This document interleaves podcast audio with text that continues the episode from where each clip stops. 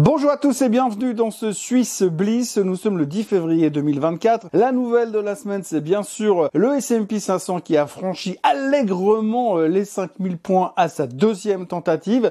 Ça n'était pas arrivé depuis 1972, un pareil rallye haussier. Je vous parle même pas de la performance des boîtes comme Nvidia. Nvidia aujourd'hui, la capitalisation boursière de Nvidia, eh bien, ça correspond à l'ensemble, à la totalité euh, du marché chinois à elle toute seule. Donc c'est vous dire combien on délire. Sur euh, Supermicro, que pas tout le monde connaît forcément, eh bien, on regardait grosso modo autour du mi-janvier, on était à 350 balles, et hier soir, on était à 700, donc on a doublé en l'espace de, allez, deux semaines et demie, trois semaines. Donc la folie sur l'intelligence artificielle continue, bien sûr. C'est vraiment ce qu'il faut retenir du marché. Pour le reste, on voit un peu qu'on a digéré certaines choses. On fait le point tout de suite sur tout ce qui s'est passé cette semaine et je vous retrouve juste après ça.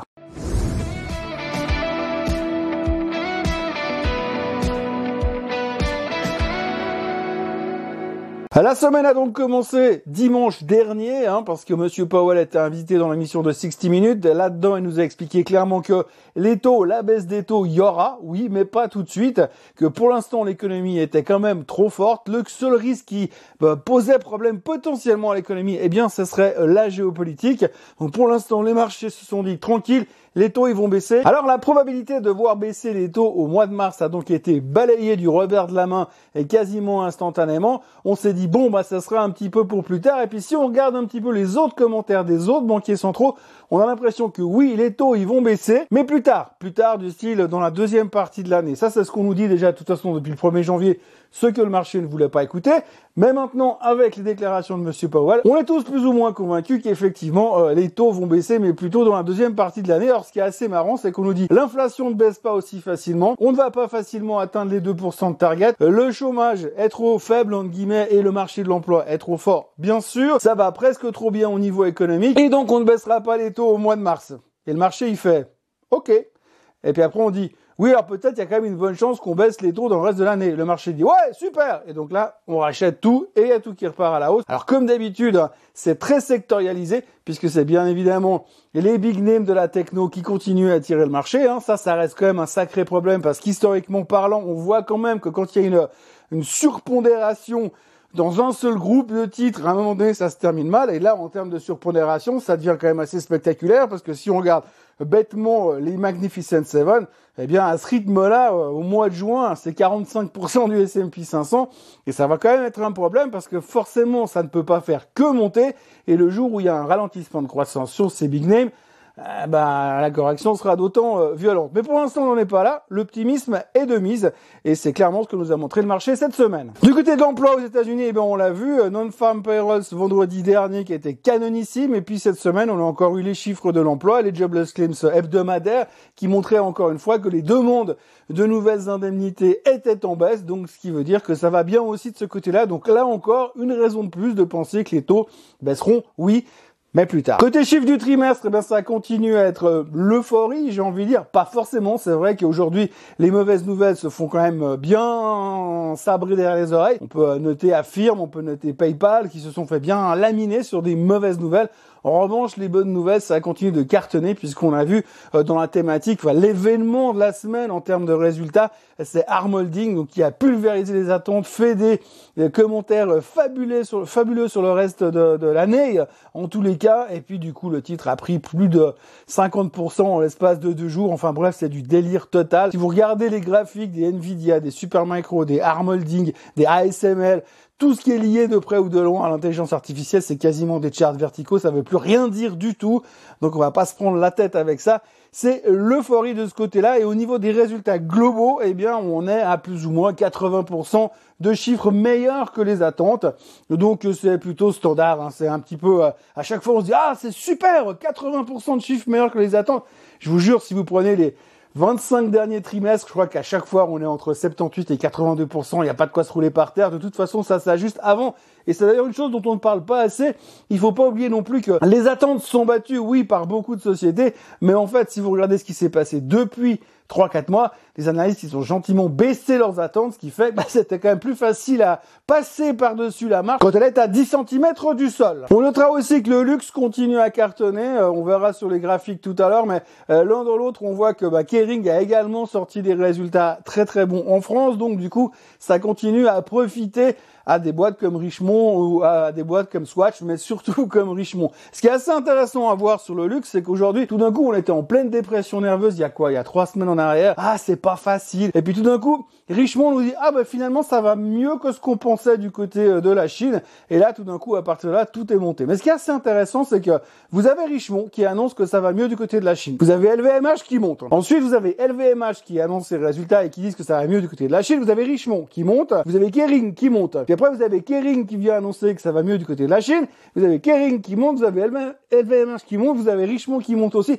Bref, c'est un peu la, la boule de neige. Pour la même histoire qu'on a cité trois ou quatre fois ou cinq fois en l'espace de trois semaines, eh bien, ça continue de cartonner parce que finalement, ouais, ça va mieux du côté de la Chine enfin des riches chinois. Euh, du côté de la Suisse, on a eu deux trois chiffres du côté du COF qui ont annoncé qu'il y avait un ralentissement de l'économie suisse et une hausse du chômage. Euh, du côté du ralentissement, eh bien ce qu'on peut constater, c'est surtout que la demande de l'étranger est en train de ralentir, donc c'est ce qui pose ce ralentissement. Et puis du côté du chômage, on est passé de 2,3 de chômage à 2,5% en Suisse. Euh, sur les performances de la semaine, eh bien, vous le voyez, hein, grosso modo, le Bitcoin qui s'envole. On a très peu parlé, mais on n'est pas loin. On est à 47 000 dollars.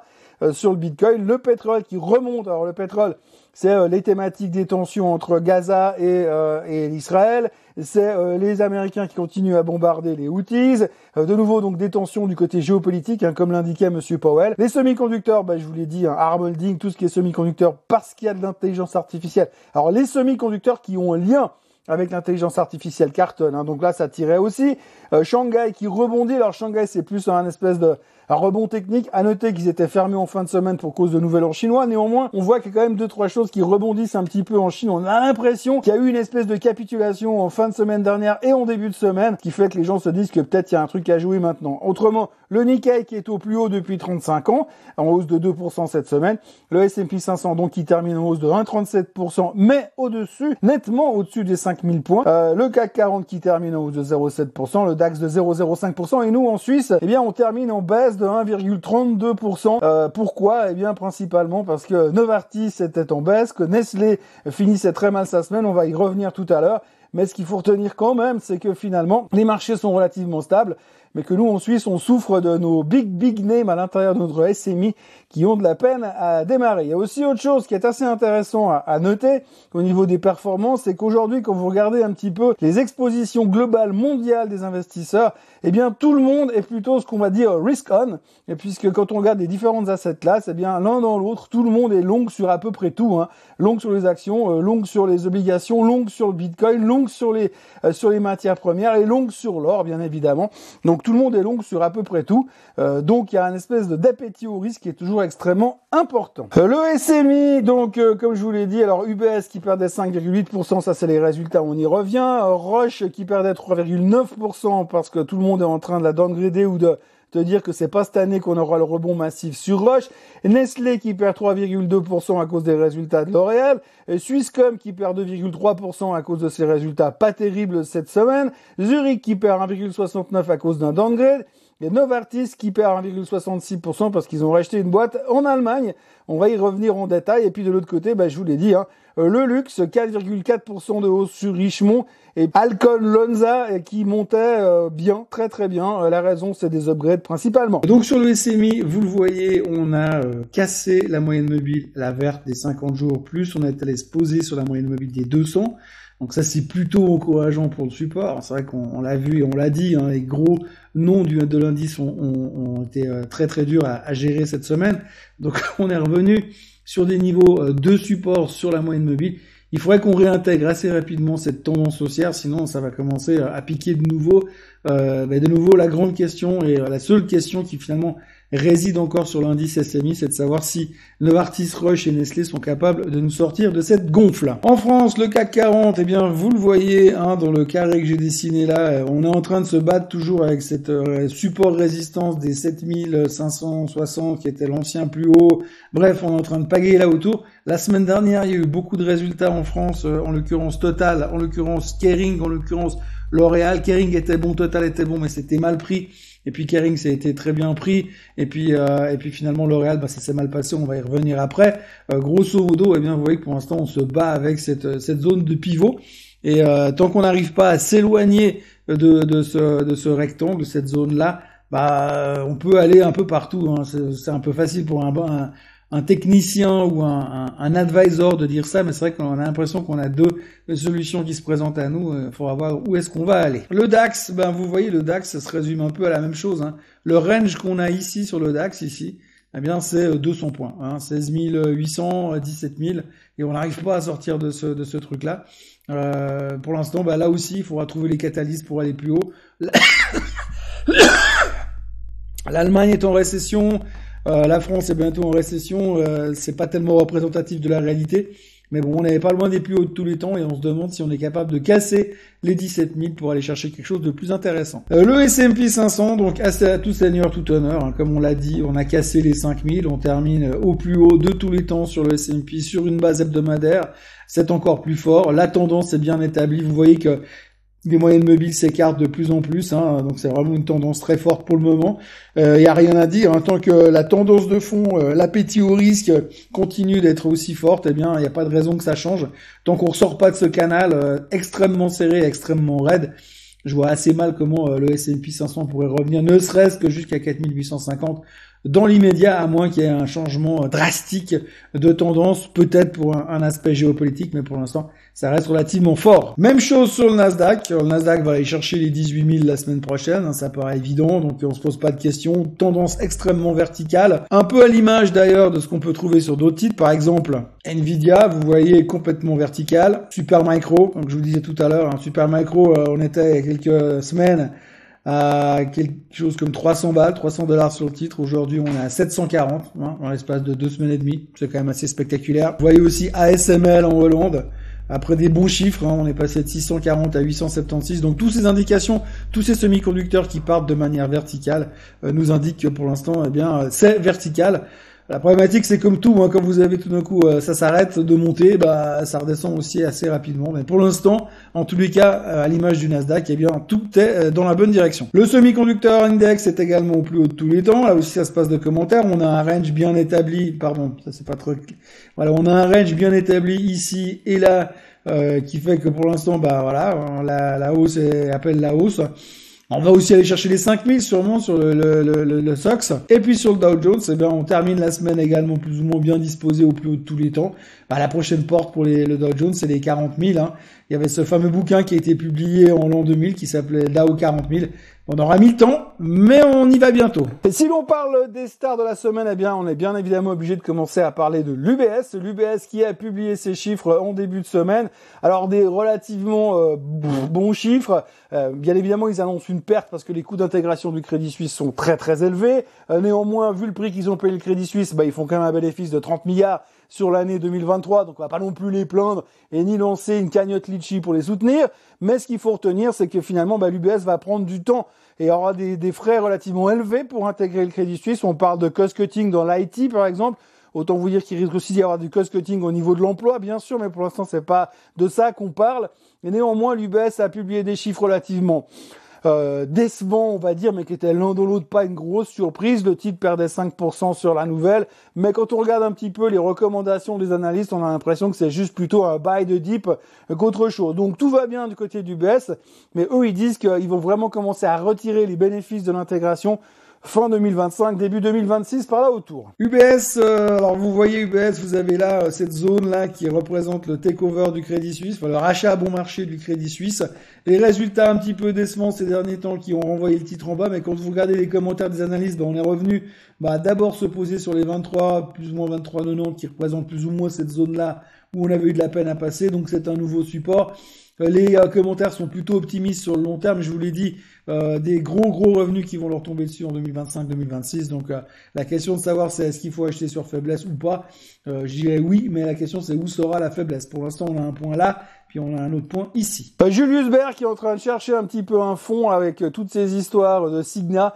Euh, donc ça, ça a pesé pas mal ces derniers temps, ça vous le savez. Cette semaine, on continue à parler beaucoup de l'immobilier commercial aux États-Unis. on a eu plutôt des commentaires positifs de la part des instances supérieures puisque Monsieur Powell, Madame Yellen ont quand même laissé entendre qu'ils allaient aider les banques qui étaient embourbées dans cette histoire d'immobilier commercial. ce qui est le cas de Julius Baer indirectement, même si Signa c'est pas forcément aux États-Unis, mais peu importe, c'est un peu le même principe. Donc ils sont exposés, ça leur fait du mal. Mais l'un dans l'autre, la crise est en train de se gérer. Cette semaine, le titre s'est fait taper dessus parce qu'on est revenu sur la thématique.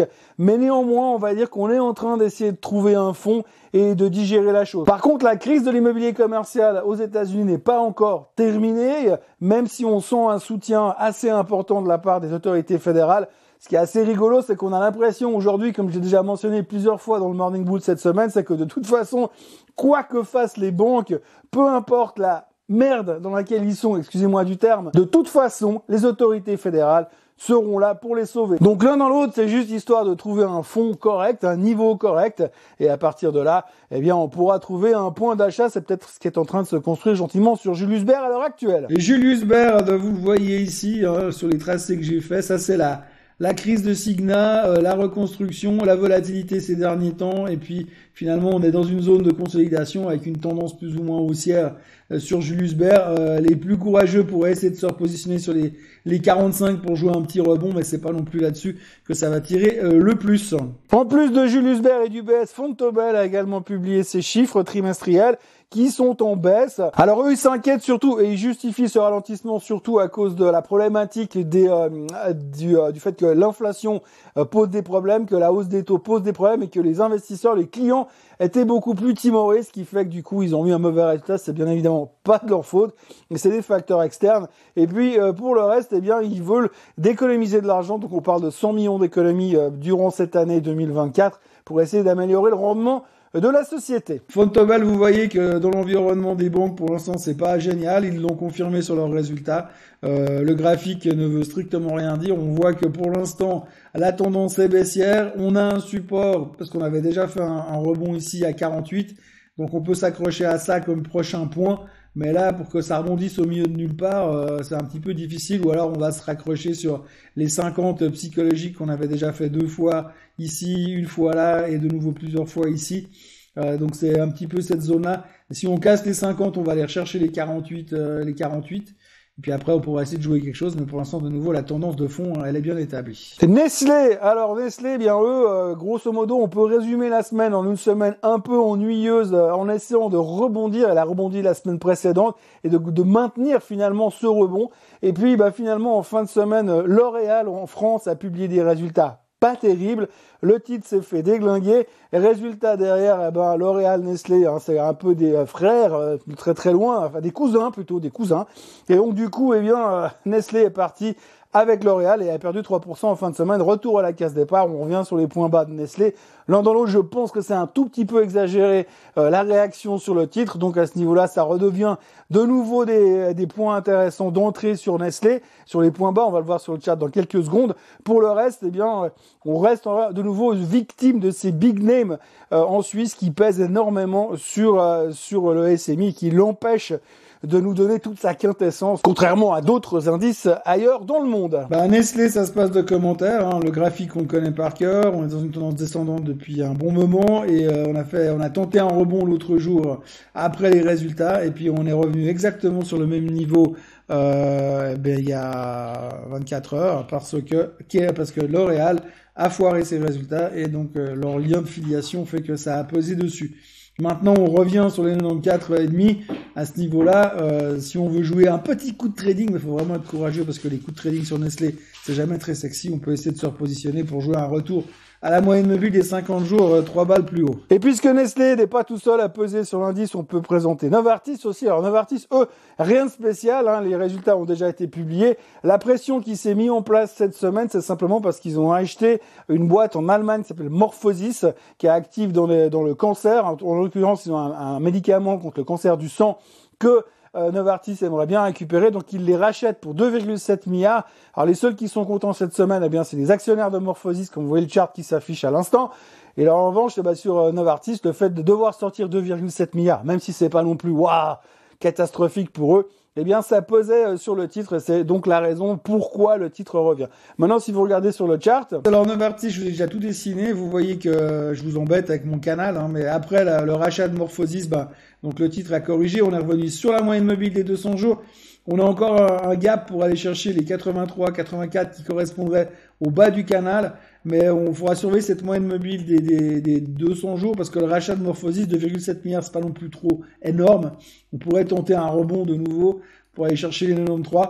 Euh, mais si vraiment on casse là en dessous puis qu'on va s'établir en dessous des 86, on va viser les 83,5, 84 pour jouer le prochain mouvement dans le range, dans ce fameux canal qui marche toujours aussi bien. Je vous montre le graphique de Morphosis juste pour que les, euh, voir qu'il y a des investisseurs qui ont passé une bonne semaine, hein, puisque finalement ça valait 39 francs en début de semaine, soit 39 euros pardon, et ça vaut 64 en fin de semaine. Donc 2,7 euh, milliards de rachats, mais ça se passe plutôt bien pour Morphosis la semaine dernière. Et puis on terminera avec euh, Richemont. Donc Richemont, c'est juste pour vous dire ce que je vous ai déjà dit avant. Hein. Donc c'est un peu euh, l'emballement dans la thématique du luxe. Hein. Chaque fois que vous avez une boîte de luxe qui sort des bons résultats liés à la Chine, on dit ah bah c'est bien pour Richemont. Alors vous voyez que Richemont a repris pratiquement 40% depuis depuis les plus bas, euh, donc c'est tout simplement du délire. Mais c'est aussi pour ça que Richemont aujourd'hui est le leader du SMI euh, en cette semaine. Voilà donc Richemont. Bah, Richemont, vous voyez. Alors si on refait, on se refait un petit peu le scénario du luxe. Hein. Richemont est à 104 francs le jour de la publication des résultats et ils disent oui ça se passe pas trop mal en Chine bam, 10%. Ensuite, vous avez Kering, il surfe sur la vague, pardon, pendant quelques jours. Puis vous avez LVMH qui dit, ah ben ça se passe bien en Chine, bam, on remonte jusque là. Et puis après, on consolide. Et puis là, vous avez Kering qui dit, ah ben ça se passe bien en Chine. Et finalement, vous êtes à 135 sur Richemont. Alors dans le genre verticalité, on fait pas mal aussi, hein, puisque ce 104 francs suisses, c'était le 17 janvier, que nous sommes le 10 février. Je vous laisse faire le calcul, mais la hausse est quand même spectaculaire euh, je vais pas dire méfiance, mais euh, on est en train de prendre conscience que finalement, il y a quand même encore quelque chose de positif sur la Chine. Je vais pas faire un lien euh, sur la Chine, mais en tous les cas, euh, sacré rebond dans le secteur du luxe. Euh, dommage qu'en plus, si, si, en plus, pardon, si en plus, si vous êtes l'intelligence artificielle, euh, bah, je pense qu'il serait déjà, je pense, autour des 200 francs suisses. Donc voilà, grosso modo, ce qu'il faut retenir, c'est qu'on est en train de se traîner à des niveaux difficiles sur la Suisse. De l'un dans l'autre, les nouvelles ne sont pas mauvaises, mais ça génère pas non plus un monstre engouement et c'est tout à fait l'image de ce qu'on voit ailleurs, puisque finalement, vous voyez qu'aujourd'hui, on nous donne quand même des, euh, des chiffres relativement euh, correct dans la plupart des secteurs, mais ce qui intéresse les gens, c'est la croissance, vraiment l'ultra croissance qui est liée de préférence à l'intelligence artificielle, ce qui fait que finalement, forcément, quand vous regardez le tissu économique suisse et euh, le tissu économique, le tissu des sociétés qui constituent le SMI, eh bien forcément, euh, c'est pas là-dedans qu'on va trouver des trucs hyper sexy.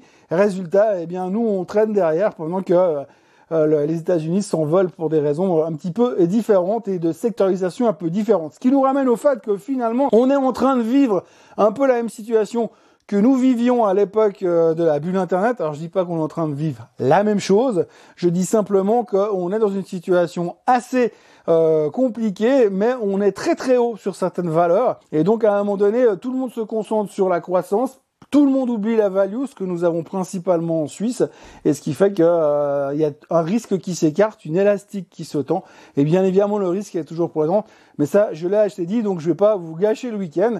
Alors donc d'ici là, passez un excellent week-end, euh, profitez bien de votre samedi, de votre dimanche, et puis on se retrouve lundi matin euh, pour notre Morning Bull pour entamer la semaine, le Morning Bull Live. N'oubliez pas de vous abonner à la chaîne Suisse Côte en français, N'oubliez pas de liker cette vidéo et n'oubliez pas de revenir surtout. Très bonne journée à tous. Bye bye.